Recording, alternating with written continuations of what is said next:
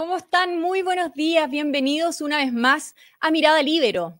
Seguramente usted lo ha notado. Las compras en el supermercado o la feria le salen cada vez más caras. Y cómo no, si los precios de los alimentos han aumentado en un 24% en los últimos 12 meses, la mayor alza en 20 años desde que existe este registro. Una situación que tiene a muchas personas preocupadas y con dudas acerca de cómo enfrentar los meses venideros. Y para analizar esta información está con nosotros María Emilia Undurraga, investigadora del Centro de Políticas Públicas de la Universidad San Sebastián y ex ministra de Agricultura. María Emilia, buenos días, bienvenida. Muy buenos días, tía, ¿cómo estás? Aquí, como te contaba, estoy en el mercado de Chillán, así que con gusto poder conversar acerca eh, desde de esta región tan productora de alimentos de justamente lo que está ocurriendo con el aumento al alza de los precios. Por supuesto, in situ, totalmente in situ, María Emilia. Hemos hablado, bueno, de inflación durante todo el año. El IPC de noviembre registró un alza del 1%, acumulándose un 13,3% en los últimos 12 meses y el área más afectada ha sido el de los alimentos. ¿Qué explica, eh, María Emilia, que la mayor alza se dé en esta área? Bueno, tal como dice justamente, es los alimentos, incluso antes del aumento de energía y, el impacto en los transportes, eh, y esto se debe a múltiples factores, Pía, tanto nacionales como internacionales. Y eso es importante entender, eh, porque los precios internacionales han subido, eh, subieron a principio de año en una en una muy rápida, en el fondo, ascenso en algunos, particularmente trigo, aceite, etcétera, y ahora internacionalmente están bajando. Sin embargo, en Chile todavía vemos una alza continua de los alimentos que se debe a estos factores internacionales y también internos. Y aquí es justamente a lo que vinimos a Ñuble. ¿Cómo como país nos estamos preparando para esta producción de alimentos que requiere medidas estructurales, por ejemplo, en torno al agua, cómo nos estamos adaptando al cambio climático y cómo estamos haciendo esas inversiones que nos permitan seguir produciendo alimentos para las familias en el país. Son muchos los factores, incluida la incertidumbre económica, ya sabemos que la inflación también eh, se impactó por las medidas macroeconómicas, por los retiros, etcétera, y son muchos los factores que eh, han influido en esto, eh, que esperamos que en el mediano plazo y en el corto plazo puedan ir disminuyendo, porque como bien sabes, Pía, esto afecta a las familias más vulnerables, eh, son justamente las familias más vulnerables las que gastan un mayor porcentaje de su presupuesto en alimentos.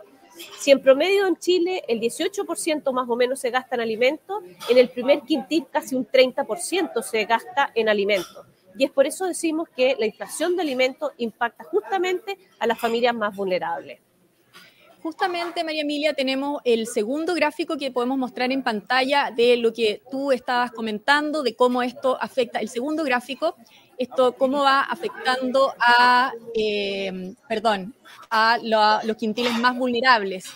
Eh, el gráfico 2. Quiero, ¿Quiere decir esto que está en juego de alguna manera la seguridad alimentaria en Chile, justamente por lo que tú también comentabas, de, la razón por la que tú estás ahí en, en Chillán?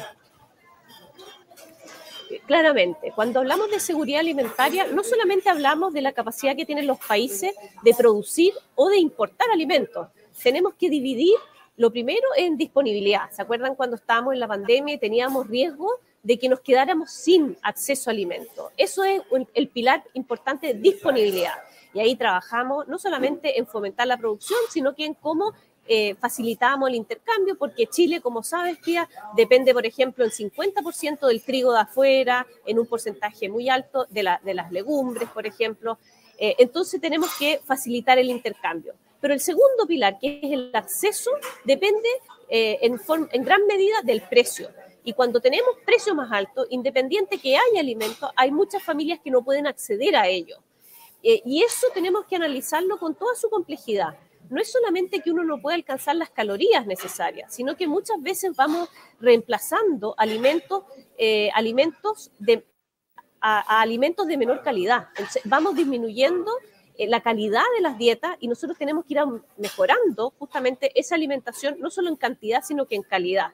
Y es por eso que la afectación en seguridad alimentaria es tan directa con esos aumentos de precios.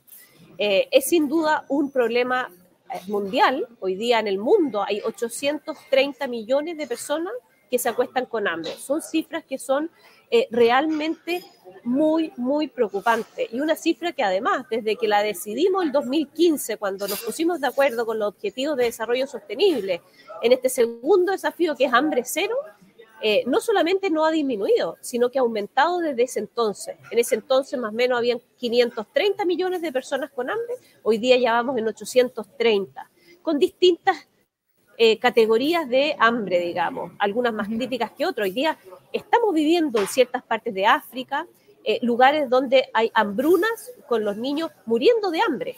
y eso es algo que no veíamos desde hace mucho tiempo y que nos tiene que movilizar a todos. Por supuesto, pero además en Chile ha aumentado la pobreza en los últimos dos años, lo que venía eh, disminuyendo sostenidamente desde los años 90, eh, 2000. Eh, ¿Cómo está afectando específicamente en Chile eso que, tú dices del déficit de calorías y el hambre?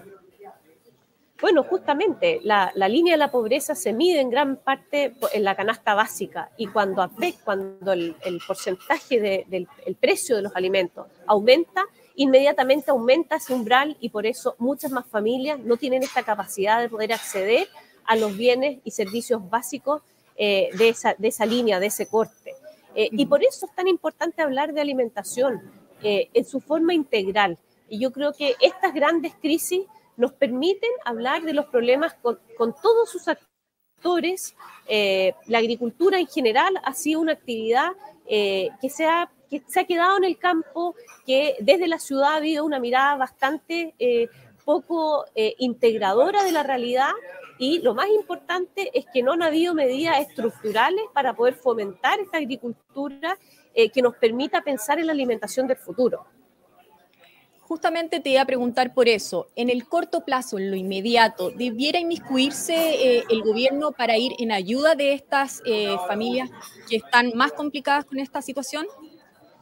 Sin duda, las medidas en corto plazo, Pía, son, eh, son bastante focalizadas en las familias más vulnerables, eh, con un subsidio para poder acceder a alimentos en el corto plazo. Eh, esa es la forma más eficiente de poder enfrentar estas ayudas. Muchas veces cuando hablamos de seguridad alimentaria tendemos a tener programas en agricultura familiar, en distintas áreas, pero aquí el problema no es de producción, el problema es de acceso y es justamente en las familias más vulnerables que no tienen recursos para poder acceder a ellos, el foco cuando hablamos de seguridad alimentaria tiene que ir en las familias más vulnerables. Eso no significa que no tengamos que pensar en políticas agrícolas que nos permitan pensar en la producción de alimentos en el mediano y largo plazo. Y ahí es muy importante que vayamos transitando a políticas que no vayan a cubrir las emergencias año a año, sino que nos permitan de forma estructural cambiar la producción para enfrentar los desafíos ambientales, sociales y económicos del futuro. ¿Eso qué quiere decir? Que vayamos aumentando los presupuestos en riego, por ejemplo, algo muy específico. ¿Cómo hacemos un mejor uso del riego de un agua cada vez más escasa, producto del cambio climático, pero que nos permita continuar produciendo alimentos? Eh, inversiones en suelo, en riego, esas inversiones que son estructurales en el mediano y largo plazo, incluye una investigación que tiene que ser investigación y desarrollo para permitir adaptarnos a esta realidad, van a ser fundamental para continuar eh, desde Chile produciendo nuestros alimentos y además ayudando a la, seguridad alimentaria de otros países. Pero en lo inmediato, por lo tanto, no, me quedó muy claro, eh, ¿qué es lo que esperarías tú del gobierno para que vaya en, en ayuda en el corto plazo de estas familias? Bueno, el gobierno anunció un bono eh, en un inicio de, para, eh, eh, para la compra de alimentos. Y yo creo que es importante ajustar ese bono al IPC de los alimentos. Y eso es lo que hay que ir viendo, que en el fondo este 24% que ha sido el acumulado más alto que hemos visto, como decías tú, de más de 20 años, pueda en el fondo llevarse a cabo a través de un subsidio que pueda suplir ese aumento.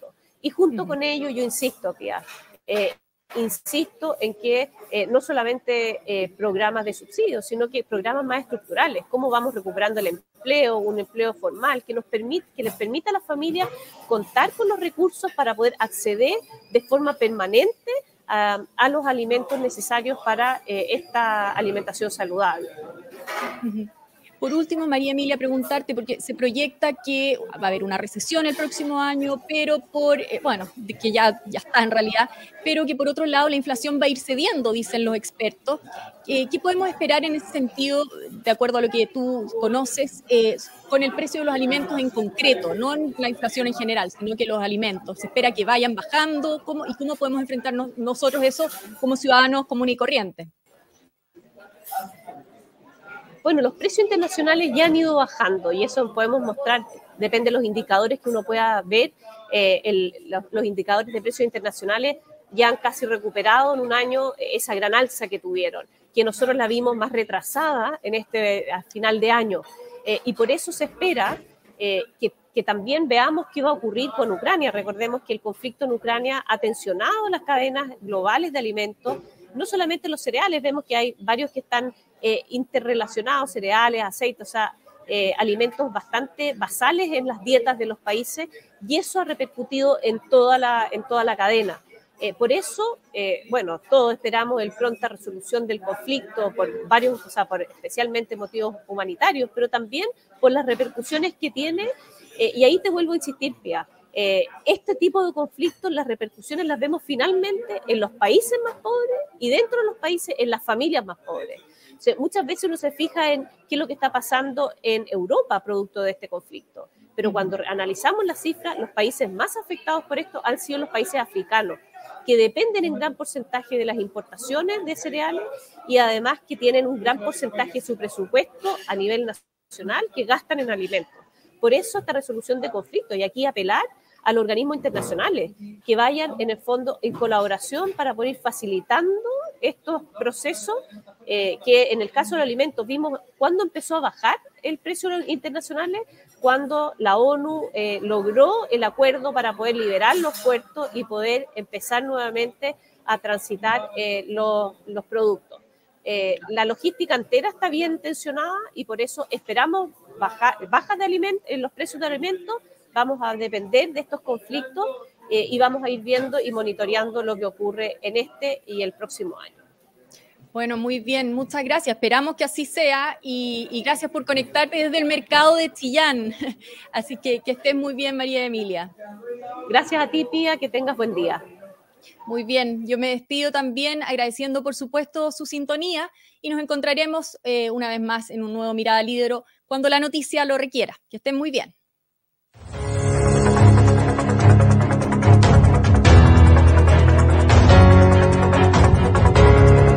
El libero, la realidad como no la habías visto. Haz que estos contenidos lleguen más lejos haciéndote miembro de la red Libero.